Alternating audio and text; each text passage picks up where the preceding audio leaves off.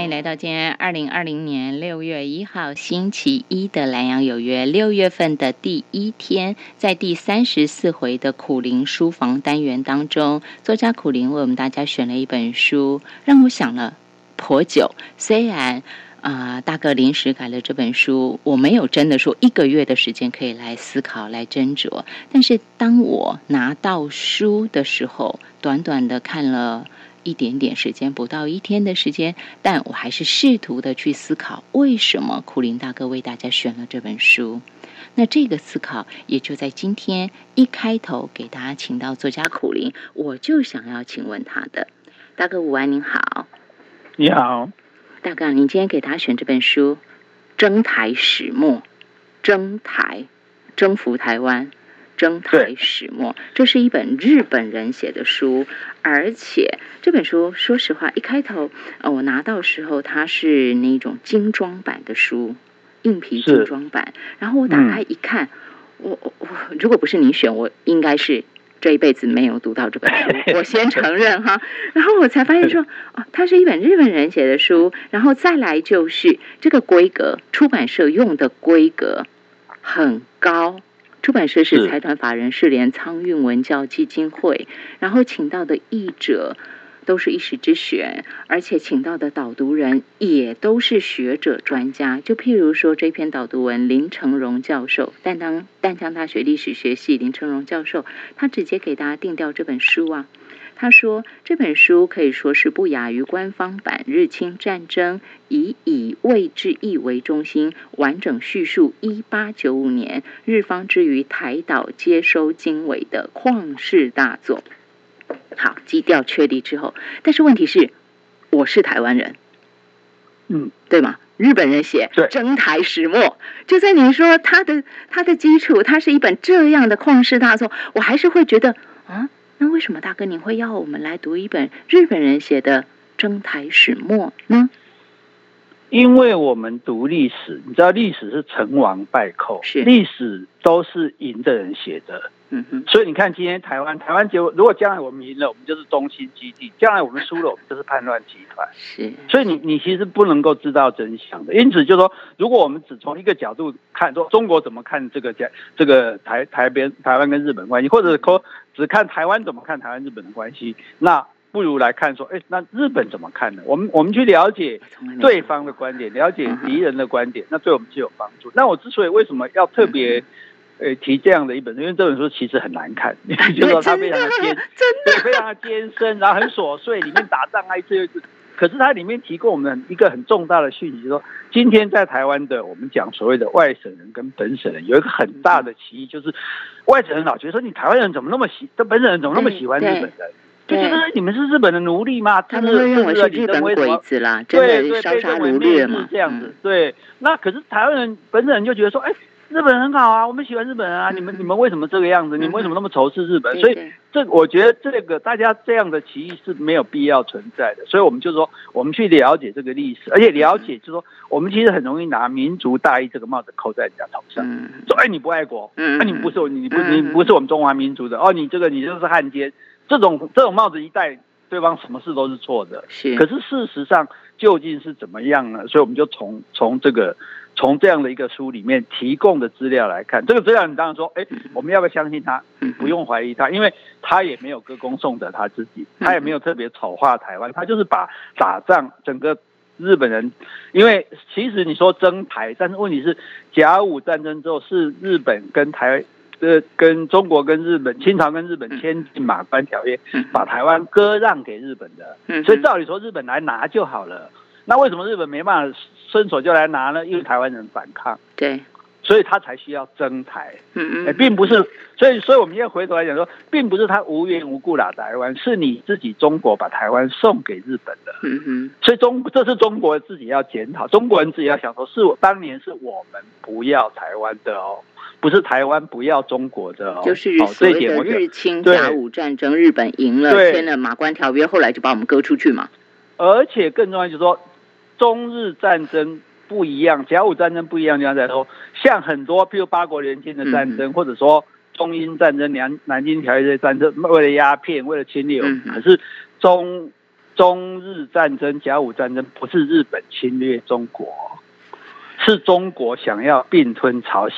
嗯嗯，因为中国因为琉球被日本占走了，中国心有不甘，就觉得说，哎，那我要去并吞这个日本，要并吞这个朝鲜。那日本是支持朝鲜独立的，所以才打起来的。嗯，所以这个跟日本来侵略中国，后来的侵华战争，那那是两回事。是，对，所以这一点就说，我们还是要在客观的角度讲。那这这一点来讲，那事实上呢，就是说，那甲午战争的表北洋舰队表现，大家也知道非常的烂吧？这三天二十艘、四十三艘船就剩下四艘，就说，所以就说，所以这个时候的中国，这个时候的满清，值不值得你支持他呢？就是他，就是他是，就是他已经腐败到这个地步了嘛？日本军二十万人长驱直入，哎，就直接噼里啪啦，没几天就就打进来了。那所以。这是一点，我就说好，这个不是不是日本侵略我们哦，是我们要侵略要并吞朝鲜才造成这个冲突的。那这个冲突呢，然后满清又打得一塌糊涂。那更重要就是说，好，李鸿章去签马关条约，那这个条约签起来当然是很上权入国啊，就说辽东半岛也割了，台湾澎湖也割了，然后还赔偿两二万万两，哎，八国联军加起来也才赔四万万五千万两，单单这个光日本就。对，等于每个人这个全中国每个人都要出出出半两银子，对。那可是因此后来这个当台湾民主国成立的时候，就很多人写文章，就就甚至发檄文骂这个李鸿章，说他是汉奸。嗯哼。可是李鸿章当时去跟日本谈判，日本因为非常强势嘛，发现你因为他打赢啊，看对，而且你不堪一击嘛，所以他完全不让步，他完全就是说你你就无条件投降，你不要跟我谈谈什么合约了。那幸好是有一个日本浪人去刺杀李鸿章，嗯嗯，那这李鸿章幸好没有死，可是这个日本当这边就觉得比较歉疚嘛，你来谈判什么，我们我们没有保护你的安全，所以日本才勉强同意的这些条件。那所以就李鸿章来讲，李鸿章不是一个汉奸，李鸿章是拿自己的命去换这个合约来保住。中国的，要不然日本继续打，那个那就那八年抗战就要提早很久了。对，因为当时当时清廷是就像您刚刚一开头讲到的，北洋舰队整个是不行了，垮了，然后等于也宣告清廷的洋务改革其实就是完全失败。所以就像你讲的，如果继续打的话，基本上八年抗战就是从那时候就开始了，不用打。对，所以就说就说我们，所以我就我我另外要挑战的一个观念就是所谓民族大义这种东西。嗯哼，你动不动要戴人家帽子说你不爱国，动不动戴人家帽子说说你是汉奸。可是那你想，李鸿章做的到底是李鸿章去签这个合约，到底真的上权入国了吗？对，是对中国好还是不好呢？不入的话怎样？你要反抗吗？你打得过吗？对对，所以所以我们相对回来讲。在这种清兵那个日本军进来台台湾的时候，那也有又出现一个汉奸叫辜显荣。嗯嗯。因为辜显荣带着台北的士生代表，对，开城门去迎接日军。对，所以辜家背这个汉奸的罪名也背了很好几代了，这样子。是。那可是你要了解说当时的情形，因为清朝把台湾割给这个日本之后，清兵他并没有带走，哎。嗯，所以这些清兵就到处流窜，到处烧杀掳掠，就变成一群流流氓了。因为所谓兵就是匪，匪就是兵。兵有穿制服，有人发薪水是兵。兵如果没有制服，没有人给发薪水，那就变匪了，因为他是有武器的。所以当时整个台北城市乱成一团，就说完全治安都已经垮了这样。而相对的日军在进来这个台湾的时候，这台湾这边的记载是，他真的秋毫无犯。嗯就完全不动老百姓，完全没有去杀害老百姓，或者说去动老百姓的的财产，所以相对之下，那因此，辜显荣他们觉得说这样子，如果让台北城这样继续乱下去，我们大家都会倒大霉，老百姓都得不到保障，所以他说，那宁愿日军来治理治理我们，至少可以安定这个社会，大家不会再再去受到这个伤害。那所以这样子，那我们就要请问说，那那这样辜显荣算汉奸吗？辜显荣如果不做这个事情，那让这些呃流窜的清清兵、流窜的这些流流氓，然后把整个城市烧杀一空、掳掠一空，难道对台北就是好的吗？对台连举了两个人，一个是李鸿章，一个是辜显荣，就是对中国当时的清廷跟对台湾。到底这两个人他的重要性跟他的角色跟地位？不过在我看到你想要跟大家分享这个的同时啊，其实我那时候我有稍微看了一下书哦，就是在讲到那是南天书局创办人及发行人魏德文他写到的前言，以为战争前的近代台日关系，我才突然发现说，就像你讲的，呃，在中国他们看待日本。就是包括像现在的中国网民，他们在讲日本的那个态度，跟我们台湾网民对日本的态度，这是天壤之别，天差地别。所以我在看这篇文章的时候，我有多看了一下，我发现说，包括早在之前的那个呃八瑶战争，是八瑶湾战战争，八瑶湾事件，一八七一年那时候，后来日本跟清廷签的那个谈判的。条件的时候，也有讲到说，清朝承认日军在台湾的行为是保民义举，然后再来就是您说日军对台湾是秋毫无犯。在后来，我有看到一段，就是日军他们到澎湖的时候，他们有规定，官兵不可以任意攻击或杀害抵抗的人，连抵抗人都不能杀，然后也不能够随便侵入民宅或掠夺财物，败坏民败坏风俗。重点就是因为他们希望能够永久持有。澎湖群岛，所以恩威并施，对居民来讲，这也是后面延伸。等于说，日本一贯对台湾，它基本上是保护民众的，不管他的出发点是什么，但是他做出来的作为就是保护民众，所以才会有后来辜显荣一票士绅选择日本，是这个意思吗？没有错，就是说，所以因为因为对大多数人来讲，因为台湾人，我我没有必要。我我没有必要效忠你中国啊，因为你中国不要我啊，因为你知道，其实中国很早就不要台湾，当初台湾要建省，都在刘铭传他们拼命去讲，中国还不太把它放在眼里就对了。而且那时候不是发生牡丹社事件，什么美国人、日本人在台湾被残杀吗？那清朝的态度是什么？说那个是蛮荒化外之地，不关我们这事，那不算台湾。化外之地，问罪批评贵国，所以对，所以你们随便你们怎样啊？就你知道吗？所以。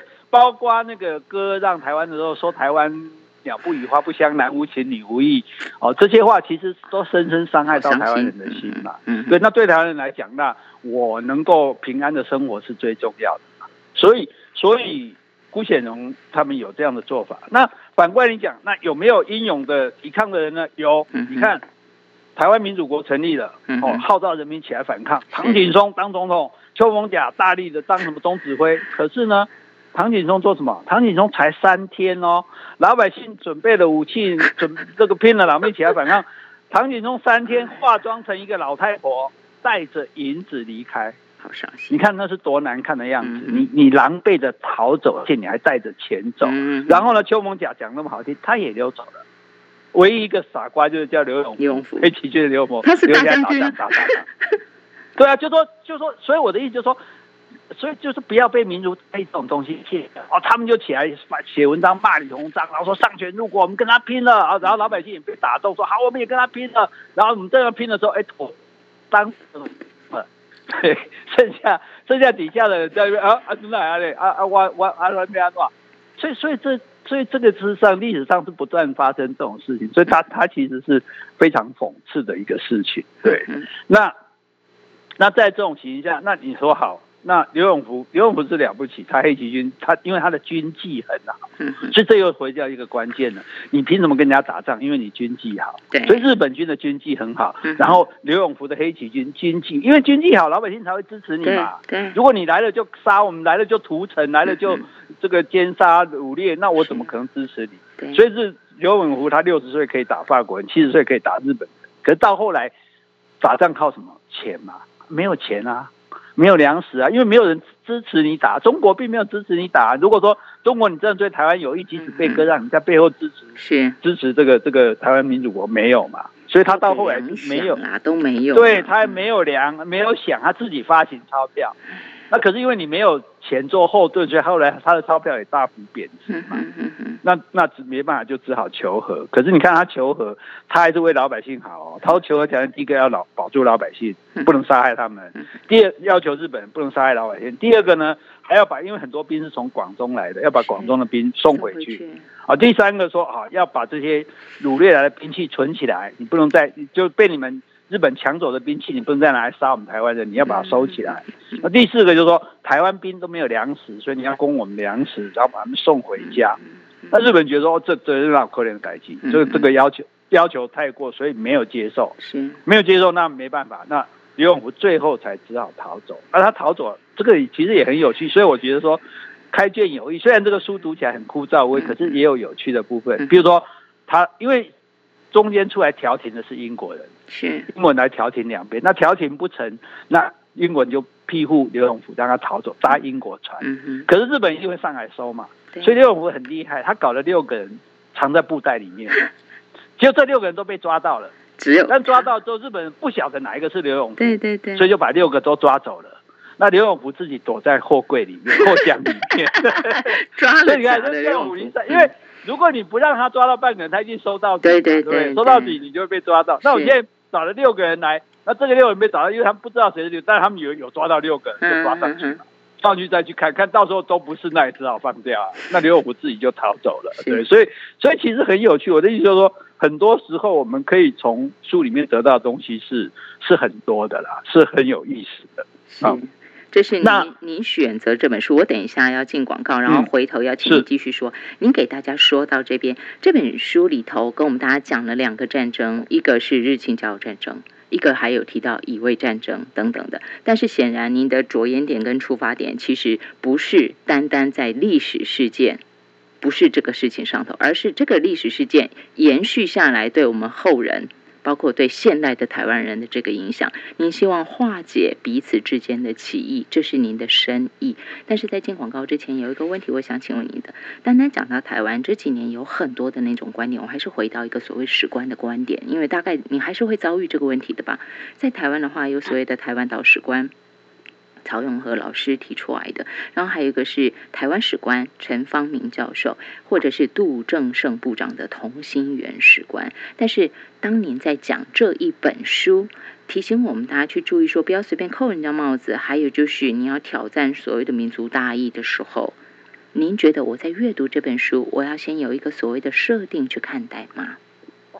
不用哎、我觉得其实就是用开放的心胸嘛。像我当初去看这本书，我想说，哎，一下这件事情看看日本人怎么讲。嗯对，我们看看日本怎么讲，我们就可以从另外角度来了解说，来佐证说、哦我们所知道的事情，哦，原来是这么回事，哦，原来大家有这样的心理背景，有这样的一种一种想法是这样造成的。就是说，我们我们理，就是说我觉得人就是要彼此互相理解。假设我们今天就是能够理解说，哎，他们为什么会这样想，他们为什么会这样做，那我们就更能够接受说，哦。所以他们跟我们不一样，但他们跟我们不一样是有原因的。我们不要因为他们跟我们不一样就怪他们，就怨他们，就仇恨他们。我觉得这是最重要的事情。我们今天线上给大家请到作家苦林，他跟大家讲的这本书是在二零一八年五月份财团法人世联苍运文教基金会出版的一本书。这本书这是征台颠墨，如果是日文版本的话，名字叫征台颠墨。那中文版这是。一八年出版的嘛，书名叫做《征台始末》，作者是一位日本人。封外史，也就是世毛浅太郎哦，他给大家书写的这本书，我们聊这儿，休息一下，